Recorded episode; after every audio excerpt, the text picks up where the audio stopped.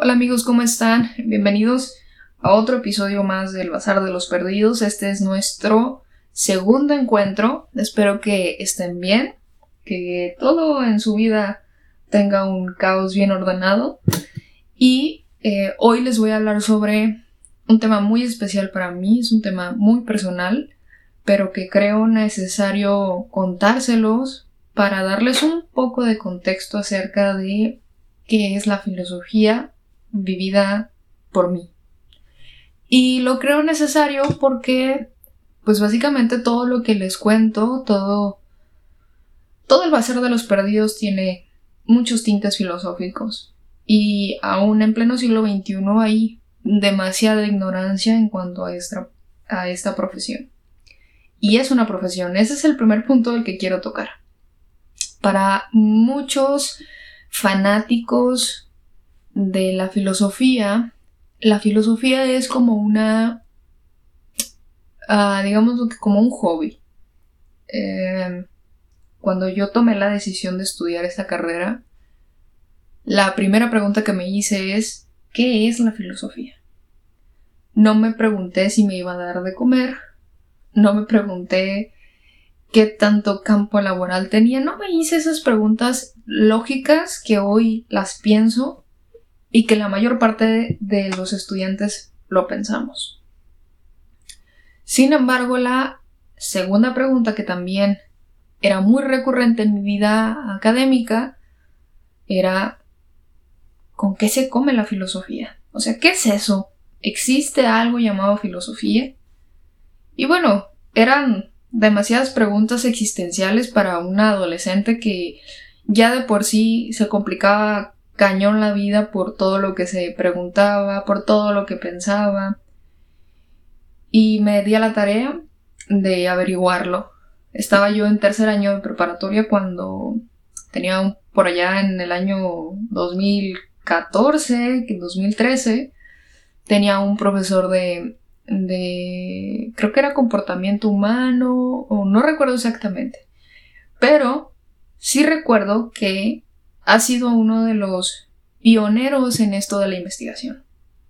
Porque a diferencia de muchos de muchas carreras vocacionales que se supone que te tienen que ayudar a encontrar tu carrera preferida o tu carrera que más se acomode a tus habilidades, pues lo cierto es que en demasiadas ocasiones tienen a personas sin la vocación de servir, sin la vocación de orientar sobre todo al estudiante, al adolescente perdido, emocional, hormonal. Pero no fue mi caso, ¿saben? Mi caso fue completamente contrario. El mío y el de todos los que estábamos bajo el servicio, bajo la educación de este, de este personaje. Y es un gran amigo en la actualidad. Este. Y nos ayudó bastante. Personalmente a mí me ayudó mucho porque fui la única persona interesada en la Facultad de Filosofía, cuando yo hice esta búsqueda sobre la filosofía, fue posterior a una muestra profesiográfica que hubo en mi preparatoria. Y recuerdo haber visto muchas mesas con muchos folletos, con alumnos muy preparados, los de medicina ni se digan, estaban todos con sus batas blancas y ya saben todas esas cosas.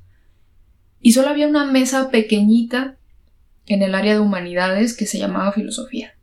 Y recuerdo que el folleto tenía a unos tipos con toga, eh, medios hippies, que me llamaban mucho la atención.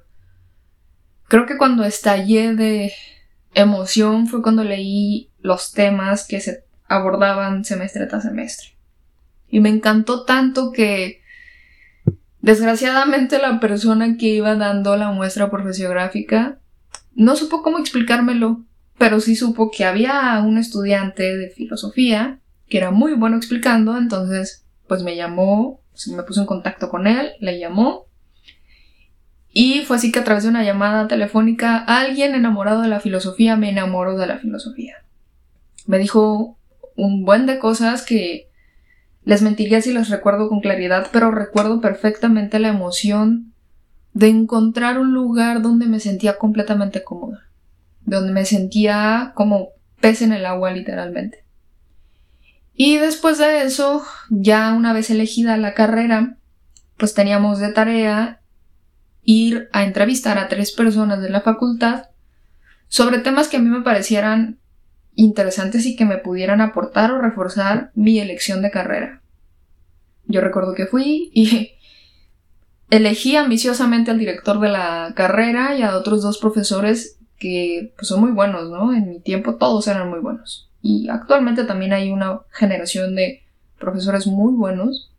Y con buenos me refiero a con vocación de enseñar y de ejecutar lo enseñado. Entonces yo los entrevisto y ya me cuentan y créanme que si me hubieran dicho algo negativo sobre la filosofía, yo seguiría por el camino de esa carrera. Se llegó el momento en donde entré por primera vez. Estábamos alrededor de 27 personas un lunes por la mañana. estábamos por realizar el examen de admisión y todos nos volteábamos a ver con cara de somos muy raros aquí, ¿no? Físicamente, expresivamente, corporalmente éramos raros, ¿no? Yo creo que era la menos rara en cuanto a atuendo. Pero los demás tenían una manera muy particular de decir por qué estaban ahí. Ah, desgraciadamente, la carrera de filosofía es una carrera que no ha sabido venderse. Por lo que a lo largo de mi tiempo como estudiante me tocó ver que muchos estudiantes se bajaran del barco y al final solo nos graduamos seis personas. De esas seis personas, solo yo me he titulado, es decir, solamente yo tengo mi título y también recibí la mención honorífica y me titulé por tesis. Entonces, digamos que en los 36, 38 años ya que tiene la facultad de filosofía y letras, pues soy la primera mujer en titularme como debe ser, ¿no? Con todos los protocolos, con el título y todas esas cosas. Lo interesante de esto es que esto que les cuento nos da un panorama muy amplio de todos los obstáculos que un estudiante de filosofía pasa cuando se está formando en este maravilloso mundo. El primero al que definitivamente te acercas, con el que te enfrentas de manera abrupta es con tu crisis existencial sobre tu propia concepción del mundo. Eh, yo fui a parar al psiquiatra. Créanme, me parece chiste, pero realmente es anécdota. En tercer año mm, me sentía completamente aturdida de todo lo que había más allá del horizonte de mi preconocimiento estudiantil y de vida sobre todo. Yo creía saber cosas, creía conocer una estructura sobre la verdad, sobre la política, sobre la sociedad, sobre la familia, sobre el mundo. Y la filosofía vino a decirme, ¿es en serio que crees eso? Vino a cuestionarme mis formas de procesar la realidad. Y es a través de ese eh, encuentro tan caótico, tan violento, que un filósofo comienza a formarse. Un filósofo, la palabra es pretenciosa, pero es lo que es, ¿no? Y sobre todo los filósofos que tienen la vocación. Hay muchos estudiantes que eligen la carrera porque creen que es fácil, porque no tiene matemáticas aún, porque todo es fácil. Lo cierto es que es todo lo contrario a eso, porque la prueba más clara es que solamente nos graduamos seis personas. Eh, el segundo factor que creo muy influyente en el caso de la poca afluencia de estudiantes es el campo laboral. me gustaría decirles que es mentira que la idea de que la filosofía no te da de comer existe, pero mm, desgraciadamente, como en cualquier carrera, puedes pensar en la que te imagines, puedes empezar pensar en una ingeniería, en una licenciatura, no sé, la carrera que más rentable sea en la actualidad, puedes egresar de una de esas carreras y aún así no saber dónde trabajar. Y no es un tema propio de la institución, sino más bien un tema de tu habilidad por saber venderte. Si para un ingeniero es relativamente complicado saber vender su conocimiento, para un egresado de la carrera de filosofía es triplemente complicado. Porque principalmente nos dejamos guiar por los prejuicios. Los prejuicios de que no vamos a vivir de eso, de que vamos a terminar de cajeros, de que vamos a terminar de un montón de trabajos que no necesitan necesariamente un conocimiento como el de la filosofía. Y lo digo sin eh, ofender a ninguna profesión ni ningún trabajo. Eh, el segundo factor que también influye muchísimo en el estancamiento laboral de un filósofo es que nos elevamos a un nivel estúpidamente incomprensible e incomunicable para los demás seres humanos. Y no quiero sonar a una persona ególatra, realmente es todo lo contrario. Me parece que la filosofía te da tantas herramientas para debatir, analizar, comprender, comunicar, interpretar. Se vuelve algo tan subjetivo que de pronto los estudiantes de filosofía olvidamos que el mundo real es un mundo simple, y ahí es cuando nosotros nos complicamos tremendamente la vida. Si salimos al mundo y queremos con nuestra verborrea convencer, comunicar un análisis o una experiencia, una perspectiva, es básicamente incomprensible para las personas. Uno, porque la vida es demasiado rápida, o al menos la vida que nosotros como sociedad humana hemos construido. Es realmente rápida para nuestra lentitud. Y me refiero a esta lentitud de procesar. Cuando un filósofo tiene un análisis de X cosa, el mundo ya cambió. Y es porque los filósofos perdemos de vista que lo sencillo es lo más filosófico que tenemos.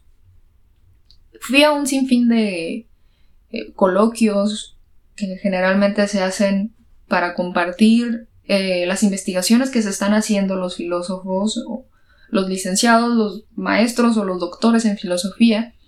Y una vez, y esta anécdota siempre la cuento porque me parece que es la prueba más tangible que tuve de un debate con alguien afín a mí, es decir, con un colega filósofo. Estaba en un congreso, en un coloquio de, sobre violencia, y estaba un doctor en filosofía que estaba, digamos que en la conferencia magistral. Y a mí me interesó muchísimo porque estaba hablando acerca de el espacio de las fosas comunes. Y es algo muy actual. Desgraciadamente la violencia en nuestro país es un tema que da para mucho. Y a mí me pareció interesante entrar y absorber algo de su conocimiento. Me senté y había algo de afluencia en las conferencias y mi sorpresa fue cuando empezó a, usar conceptos tan complicados que a los 10 minutos yo no sabía si estaba entrando a una conferencia en español o estaba en inglés o estaba en otro idioma. Y de un concepto se iba a otro concepto y a otro concepto y lo desmembraba tanto que yo al final terminé aturdida y no comprendí absolutamente nada. Había personas ahí que no pertenecían precisamente a la academia filosófica, sino que eran, no sé, fanáticos o amantes o seguidores de la filosofía, que quedaron peor que yo. Cuando fue la oportunidad de la ronda de preguntas, eh, yo recuerdo haberle preguntado, ¿qué dijiste? y yo sé que le debió haber molestado muchísimo esa pregunta, pero ¿qué dijiste? O sea, él me contestó sin responderme y me confundió aún más. Entonces ahí yo dije, mi tarea, mi reto propio es no llegar a ese punto, no llegar a ese nivel. Y no digo que lo que haya dicho está mal. Creo profundamente que dijo cosas demasiado interesantes, pero que estás hablando de un tema sumamente delicado, que cómo lo vuelves comunicable a los familiares de las personas que están en una fosa común. Es decir, si tú como filósofo solamente quieres aportar a la propia comunidad de filósofos, pues está padre, pero aún así sigues produciendo material, sigues produciendo contenido que la gente no va a entender y que sabes qué va a pasar, vas a seguir ahuyentando a los posibles candidatos a que estudien la carrera en filosofía. Y eso me marcó muchísimo y a partir de eso me volví una obsesionada por la, digamos que el lenguaje. El lenguaje en el sentido, no, ni siquiera el lenguaje estructural, porque hay una filosofía del lenguaje. Es una corriente filosófica muy interesante y muy importante, pero yo no quise tampoco entrar en eso, en esas estructuras, en esos tecnicismos, porque igual pensaba voy a caer en lo mismo. Me obsesioné con el lenguaje en el sentido de yo hago la tarea difícil, yo hago el trabajo sucio, yo leo, yo estudio, yo razono, pero también tengo la obligación de comunicarle a las personas de una manera sencilla, de una manera clara. Y eso fue para mí la aportación más grande que tuve de manera, pues digamos que autodidacta, ¿no? Porque no te lo enseñan en la carrera. Y ese es el tercer factor que influye en que la filosofía sea tan desconocida. Las materias, la estructura de enseñanza y la preparación y la visión de los mismos profesores. Y esto lo quiero decir a un nivel general, no lo digo por nadie en particular. Mi experiencia en este mundo de la filosofía me ha dicho que si tú como estudiante de cualquier carrera crees que en la carrera que vas a estudiar te van a enseñar a venderte, estás equivocado y estás yendo a un lugar que te va a frustrar en demasía. Y lo digo porque para la mayor parte de los docentes, comunicar el conocimiento es objetivo. Pero no es su objetivo enseñarle al alumno cómo venderse, porque es complicado penetrar en la esencia de cada individuo. Y además porque se da por sentado que tú saliendo vas a encontrar un lugar donde trabajar. Y sabemos que eso es absurdo. Todos los días los gobiernos de todos los estados y del propio país dicen que hay demasiado trabajo, que cada año se generan tantos empleos y que somos unos niños, que no queremos trabajar, que no queremos, eh, que queremos ganar mucho y trabajar poco y ya saben todos esos adjetivos que suelen eh, englobarse en la mentada generación de cristal. Pero no hay nada más eh, prejuicioso que esto, porque el problema no viene con los empresarios, con eh, las, instituciones o los organismos que ofrecen empleos. El problema viene en la propia educación, en el propio sistema educativo. Porque en mi caso, en el caso particular de la filosofía, es difícil eh, encontrar una materia, no una plática, no una conferencia, una materia de un semestre para venderse de manera eficaz perdón, para venderse de manera eficaz en el mundo laboral. Y ese creo que es el tercer factor que le pega muchísimo a todas las carreras, pero en filosofía es absurdamente notorio.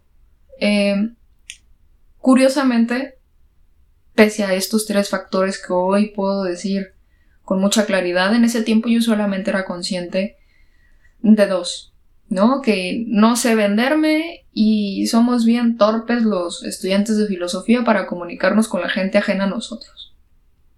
Cuando salgo de, cuando egreso de la carrera, mi primer empleo, ya como licenciada en filosofía, fue en una financiera.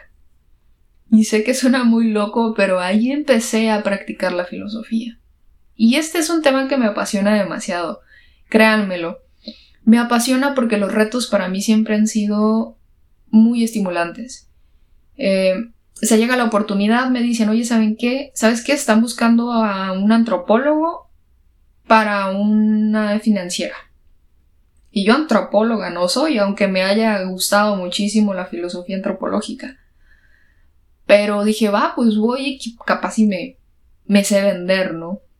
Fui a esta mm, entrevista de trabajo y era bastante complicado como prever qué me iba a preguntar alguien del mundo financiero siendo yo de filosofía. Y ya recuerdo haber llegado, de haberme sentido un poco nerviosa. Y entonces me topo con que el dueño de la financiera, que fue mi entrevistador, era un hombre muy culto. Es un hombre muy culto. Un apasionado por el comportamiento humano, por el lado humano de las personas, de hecho. Y estaba tratando de construir una financiera o de consolidar de mejor manera su financiera, tratando a sus clientes como clientes, como personas, no como números. Y ahí yo dije, claro, o sea, yo de aquí soy, yo aquí puedo venderme, yo aquí puedo tener trabajo. Después de que me contó sus necesidades y todo, me preguntó, ¿tú qué puedes ofrecerme? Y ahí fue cuando mi cerebro, en milésimas de segundo, empezó a darme un sinfín de respuestas, pero yo solamente lo que pude hacer o la que elegí fue regresarle la respuesta con una pregunta. Y le pregunté, ¿ustedes qué quieren? Y entonces me contesta y le digo, ok, yo lo puedo hacer, pero necesito que me den acceso a todo esto. Y así empezó la travesía en el mundo de las financieras, en el mundo financiero que hasta la fecha, aunque ya no sigo actualmente trabajando en ese rubro, me apasiona porque hay un mundo muy fértil y muy poco explotado para los filósofos. Y ahí también comprendí y terminé de reforzar que nos falta mucho vendernos, nos falta mucho eh, buscar más allá de lo ordinario, de lo común. Generalmente cuando ya estás dentro del mundo de la filosofía, tus amigos o tus papás te pueden preguntar, oye, ¿y, ¿y qué hacen los filósofos cuando egresan? Y ahí empieza un choque de conciencia muy brutal, porque no sabes qué responderle, pero la vieja confiable es investigador, docente y párale de contar. Y eso es algo que se ha estado haciendo de manera común, pero no lo es todo. Hay un mundo, incluso hay puestos de trabajo para los filósofos que no están y que tú puedes crear si tienes la visión de saber cómo carajo se encaja la filosofía en todo este caótico mundo. Así que, después de toda la travesía que les he contado, en el mundo financiero, el filósofo básicamente lo que puede hacer y lo que puede aportar es una interpretación de los clientes y de los colaboradores, es decir, de los trabajadores de eh, la empresa o el organismo en el que estés. Porque el filósofo no hace otra cosa más que filosofar sobre el humano, sobre su comportamiento, sobre su legado, sobre las obras que han escrito otros y por qué se han visto influidos para escribir estas cosas, para hablar sobre las locuras que hablan. Y se nos olvida que todas las empresas, por muy ingenieras que sean, por muy robóticas que sean, necesitan de un humano y trabajan con humanos y sirven a los humanos. Y entonces es ahí cuando el filósofo puede explotar su potencial, cuando puede realmente venderse diciendo tú necesitas un filósofo porque tú tienes 1500 clientes o tienes un millón de colaboradores, no lo sé, los números es lo de menos, lo importante es que visualices la importancia de que un filósofo es decir, un intérprete y un analista de la humanidad, esté en una empresa. ¿Cuáles son las ventajas de tener a un filósofo en una empresa o en una institución? Muchísimas. Y hay muchas que se van creando en el transcurso de porque los filósofos somos como una esponja. Hay, claro, ¿no? Hay sus excepciones. Hay filósofos que realmente ellos se casan con una corriente filosófica y nunca lo sacas de ahí. Pero eso ya va a ser una decisión que tendrás que tomar dentro de tu carrera o bien que a lo largo de tu carrera profesional vas a tener que darte cuenta. El filósofo no se puede casar con ninguna corriente filosófica. Puede ser afín a algunas corrientes filosóficas, pero el casarse con una es simplemente cerrarse al mundo de posibilidades de interpretación. Y es que en el mundo financiero y en el mundo laboral y en el mundo actual moderno, el filósofo aporta muchísimo al futuro. Y ya sé, suena muy loco esto, pero básicamente nosotros somos futuristas, somos casi casi videntes. Y no es que tengamos un don supernatural, no. El detalle está en que la filosofía es gran hermano de la historia. Y se compaginan también que nosotros sabemos del hombre actual porque estudiamos al hombre del pasado. Y sabiendo sobre el hombre del pasado y conociendo un poco o un mucho sobre el hombre actual, podemos dar un aproximado de cómo va a ser el hombre del futuro. En mi formación filosófica yo soy fiel creyente que los humanos tienen y tenemos una naturaleza humana, que si lo quieren escuchar en un concepto, sí podemos ser cíclicos, porque nuestras necesidades siguen siendo las mismas. Comer, dormir, de pecar, siguen siendo las mismas, no han cambiado. Todo lo que esté fuera de esto son lujos, y los lujos siempre van a ser inamovibles. Van a evolucionar en algún punto, por supuesto, pero no de la manera tan rápida como lo creemos.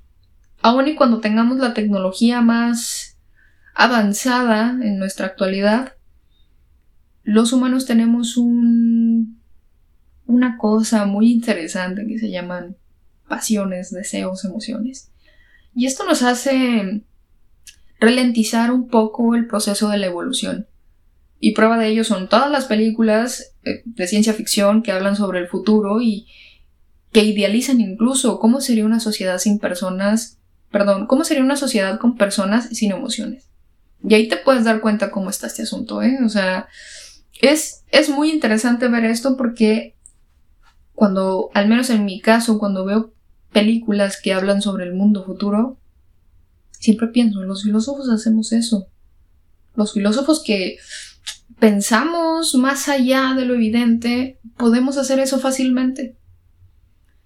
Y todo esto que les cuento son los análisis que he hecho de mi propia madre, de mi propio vientre profesional que es la filosofía de mis colegas tengo, tengo muchísimo que contarles también porque es cierto, la filosofía nos da bases para todo, pero nosotros también creamos lazos que en ocasiones se vuelven incomunicables. No solo porque hablamos bien raro, sino porque nos estancamos mucho en el pasado y del pasado no hay mucho que rescatar. Lo más elemental del pasado es los patrones que podemos encontrar de manera analítica. Y, eso, y esos patrones son los que nos pueden dejar entrever cómo sería el futuro. Pero con las relaciones de los colegas también me refiero a que los filósofos entramos en una etapa de conformismo. Y este conformismo por simplemente ser docentes, simplemente ser investigadores, nos puede perjudicar toda nuestra vida. Y ojo que no estoy malinterpretando ni malespreciando la gran labor que hacen los docentes y los investigadores. Pero es que ya hay muchos. Y hay muy buenos.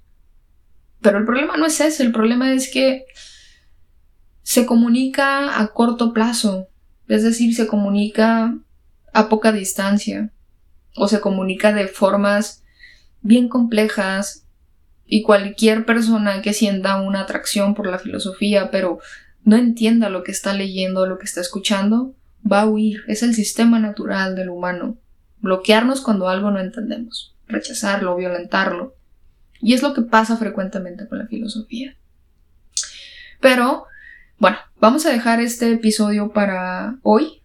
Les voy a tener una segunda parte sobre el mundo de la filosofía, porque no me gustaría hacer capítulos o episodios tan largos, me parece que tengo que ser congruente con lo que les estoy contando y para mí lo breve y lo claro es mucho mejor que lo extenso y complejo.